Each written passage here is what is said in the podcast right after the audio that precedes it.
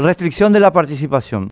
La fiscala Miriam González, electoral de Capital, propone no hacer lugar a la solicitud planteada por la concertación para participar en las elecciones 2023 hasta tanto se subsanen las observaciones objetadas en cuanto a la conformación de su propio padrón electoral. La concertación se propone usar como padrón el registro cívico permanente, que es público para los partidos, movimientos políticos, alianzas y electores, según dispone el artículo 112 del Código Electoral. La fiscala sostiene que si esto es implementado así, el potencial padrón electoral estaría compuesto por personas ajenas y no afiliadas a las entidades políticas que conforman la concertación, contrariando así los principios democráticos consagrados en nuestra legislación electoral. González hace suya, con la declaración arriba transcripta, la posición adelantada ya hace tiempo por apoderados cartistas de la Asociación Nacional Republicana. No debe permitirse a los paraguayos que están afiliados a la ANR votar en la interna de la concertación.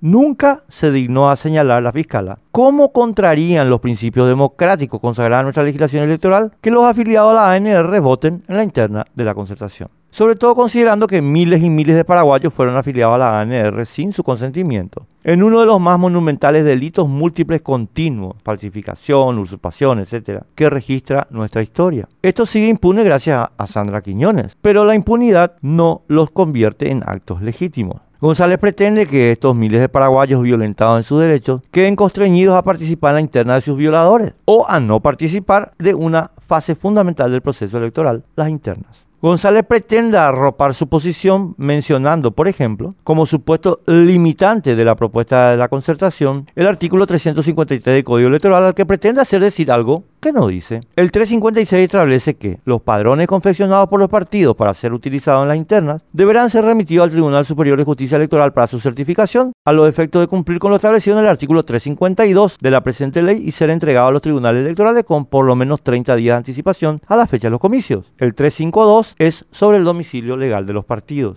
Lo que exige el 353 es que los padrones para las internas sean remitidos para certificación y entrega a los tribunales electorales al menos 30 días antes de los comicios. No dice que el padrón no pueda hacer el registro cívico, cuyo uso en realidad facilita el trabajo del TCJE y es consistente con el artículo 4 del Código Electoral. En caso de duda, se estará siempre a lo que sea favorable a la validez del voto, a la vigencia del régimen democrático representativo, participativo y pluralista.